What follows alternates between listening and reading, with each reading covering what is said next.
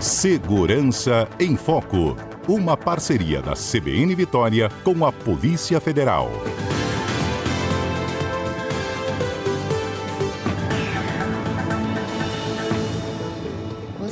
Sabia que o mundo é interligado para o enfrentamento ao crime, no combate ao crime de diferentes formas e também com a atuação de diferentes polícias? Hoje a gente vai falar como funcionam esses acordos de cooperação internacional. Meu convidado do Segurança em Foco é o agente federal Rafael Pacheco. Bom dia, Rafael.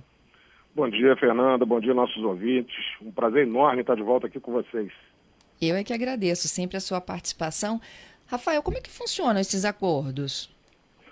Olha, o mundo né, sofreu uma revolução é, há algumas décadas num processo de globalização. Isso abriu fronteiras é, para inúmeras áreas de interesse da população, o livre comércio, o livre trânsito de pessoas, com o advento, inclusive, né, de grandes blocos nacionais como a União Europeia, mas isso também abriu as fronteiras para o crime. E se isso é, abriu as fronteiras também para o crime, é necessário que as polícias de todo mundo, que esses atores que se envolvem na investigação de crimes transnacionais, também se organizassem. É, e há várias esferas de cooperação internacional. A mais conhecida delas, a Interpol, que nada mais é do que uma organização internacional entre países, como a, a, a Organização das Nações Unidas, que funciona no universo dos policiais. A Interpol é composta por mais de 190 países e ela funciona como uma espécie de pontes entre países que têm necessidade de fazer a cooperação policial. Há outras estruturas que também se dedicam a essa cooperação, mas sem dúvida nenhuma a Interpol é a grande figura dessa cooperação entre as polícias. Uhum. E nós estamos ligados a ela. Sem dúvida nenhuma, não só ligados a ela, como o Brasil é destaque é, é, é, nesse universo da Interpol em especial das prisões de foragidos internacionais. O Brasil, nos últimos anos, vem apresentando números muito positivos e até recordes de prisão desses criminosos que acreditam que o Brasil seja um lugar seguro para permanecerem fora da justiça de seus países. Temos inúmeros italianos ligados a grupos é, mafiosos que foram presos no Brasil, americanos, alemães, suíços, criminosos da, da América do Sul, traficantes colombianos. Então, ano após ano, nós vemos cooperando com, essas, com esses países pela Interpol e apresentando números muito interessantes. Uhum. Rafael, as pessoas têm conhecimento, por exemplo, a Interpol, ela tem conhecimento de um crime praticado no Brasil só quando ele ganha proporções internacionais? Não, não é verdade. Existe uma rede permanente de troca de informações. É, como funciona a Interpol no Brasil? Né? As pessoas, é, pelo, pelo cinema, encarnou a figura do policial da Interpol, né? Uhum. Mas isso não é uma realidade. O que acontece é que a cada país define quem representará a Interpol em seu próprio território. No Brasil, quem representa a Interpol é a Polícia Federal. Então, nós temos um escritório central nacional em Brasília, né? E temos em cada estado da federação e no Distrito Federal uma representação regional. Aqui no Espírito Santo nós temos uma representação regional da Interpol, que permanentemente está trocando informações com toda a estrutura da Interpol no mundo todo, é, sendo demandada por esses países e também demandando informações. Então a ideia de que a Interpol só vai atrás dos famosos não é verdadeira. Nós temos aqui no Espírito Santo, cumprindo pena aqui nos presídios capixabas, é, um número bem expressivo de estrangeiros é, que cometeram crimes aqui no Espírito Santo e que foram presos no exterior e extraditados para cá e estão cumprindo pena aqui. Então essa ideia do cinema, dos grandes é, criminosos, ela não é de todo verdadeira. É claro, né, Fernanda, que quando um criminoso toma é, a proporção das notícias, né, ganha os noticiários, vai haver, obviamente, um, uma ação mais incisiva para dar uma resposta social. Mas essa troca de informações ela é permanente e funciona bem em qualquer nível de criminalidade, independente da forma do criminoso.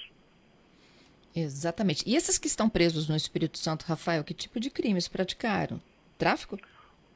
A maioria, sim. Né? A maioria por tráfico internacional de drogas. Né? São essas operações que a Polícia Federal desenvolve em cima de organizações criminosas internacionais. É, cartéis mexicanos já foram é, flagrados operando no Espírito Santo, cartéis colombianos, é, máfias italianas, e eles fogem né? Num dado momento a gente perde a oportunidade da prisão em flagrante, isso acontece, a polícia não é infalível e depende de outras estruturas para trabalhar. Mas as investigações continuam e os pedidos legais são feitos. Então a maioria dos presos que nós temos cumprindo pena aqui no Espírito Santo que usaram essa estrutura de Interpol por terem fugido, por serem criminosos estrangeiros, estão ligados ao tráfico internacional de drogas.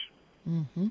Teve um episódio recente da, dos casos das agências né, que levavam os capixabas e os moradores de Minas para os Estados Unidos, aquela proposta de entrarem, né, passarem pela fronteira. Sim, sim. Ali também é, teve perceba... Interpol e acordo internacional. É, ali nós temos outras estruturas de cooperação é, policial funcionando, não necessariamente a Interpol. A Interpol é a maior delas, mas não é a única.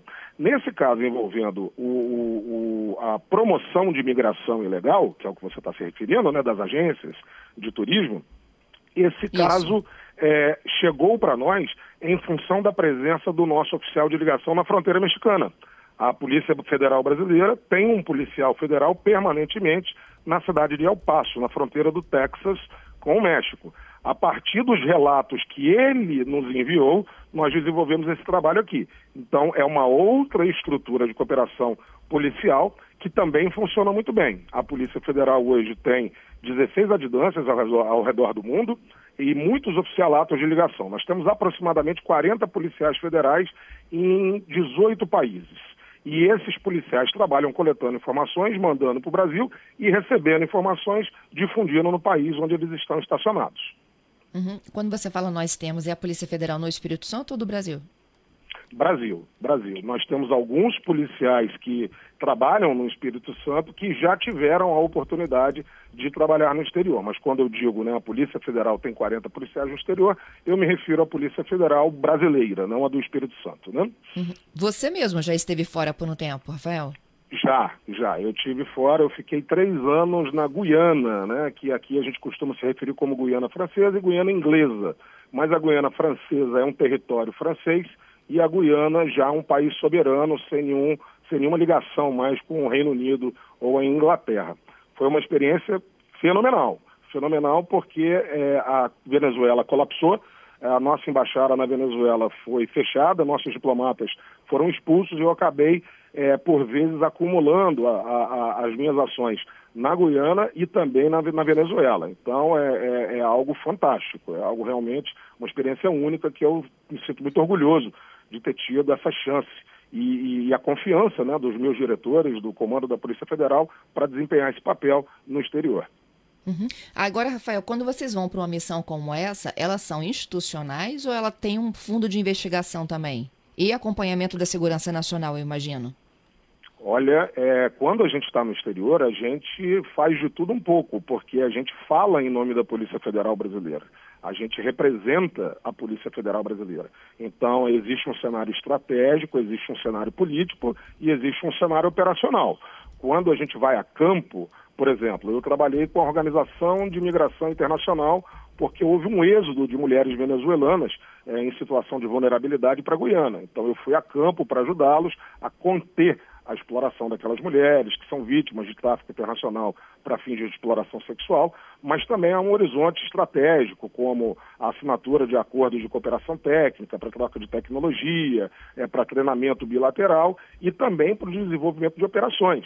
Nós fizemos uma operação, é, para citar um exemplo, onde foram apreendidas mais de 45 aeronaves que traficavam cocaína é, da Colômbia para o Brasil e do Brasil é, para a Guiana. Né? É, foi um trabalho grande, envolvendo muitos países, então a gente acaba a, a, atuando em várias órbitas, por assim dizer, em diferentes estruturas, mas o fundo é sempre o mesmo, a cooperação policial.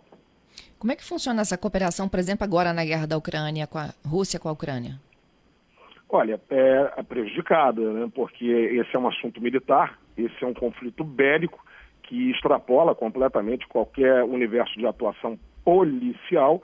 Então, nós agora fatalmente não teremos qualquer possibilidade é, de atuar em parceria com os policiais ucranianos e muito provavelmente também não teremos a possibilidade de atuar com os policiais russos, porque você imagina que, independente de quem está certo ou está errado, essas nações estão consumidas por esse conflito armado. Então, é, lamentavelmente, esses dois países vão acabar, enquanto esse conflito durar, ao menos, excluídos de qualquer possibilidade, qualquer possibilidade de cooperação com outras nações. Mas é, essa, essa cooperação é tão verdadeira, Fernanda, ela é, ela é tão real, que eu já operei com os dois países. Eu já operei, já fiz uma operação grande de tráfico de, de mulheres para exploração, com fins de exploração sexual, que envolvia a Ucrânia, envolvia a Rússia, o Brasil, a República Dominicana e os Estados Unidos. E trabalhamos com muita tranquilidade. Em nível policial, essas questões de Estado, elas não interferem muito, tá, Fernanda? Funciona bem. Entendido. É, eu estava lendo ontem como é que é curioso, né, esse mundo globalizado. É, tinha uma reportagem de uma de uma família. A mãe mora na Rússia e a filha na Ucrânia. A Rússia cerceando qualquer tipo de informação real sobre a guerra para os russos e a mãe se negava a acreditar que a filha estava numa cidade sob bombardeio. É, é, é uma loucura. Eu mesmo tive uma participação no programa com você agora há pouco, né, falando sobre essa questão da, da, da Ucrânia. É, e o que o Brasil tem feito, né, hoje chega um voo né, é, da, da Ucrânia resgatando um grupo de brasileiros e ucranianos. Da, que estavam na Polônia, né? Isso, exatamente. Por curiosidade, né, é, para minha satisfação, o embaixador que está que tá por trás é, da organização desse resgate era o embaixador com quem eu trabalhava na Guiana. Então nós conversamos muito é, durante esses dias para trocar impressões, para trocar opiniões, né, mas tudo correu bem. Eu acho que pelo menos essa parte a gente vai conseguir interferir positivamente no universo dessas pessoas. Digo, o Brasil, né? Que assim seja. Rafael, muito obrigada por compartilhar conosco essas explicações e histórias. Não por isso. É um prazer participar do CBN, do Segurança em Foco, e a Polícia Federal está sempre de portas abertas para vocês e para os nossos ouvintes. Muito obrigada. Até quinta que vem. Até quinta que vem. Um bom dia a todos.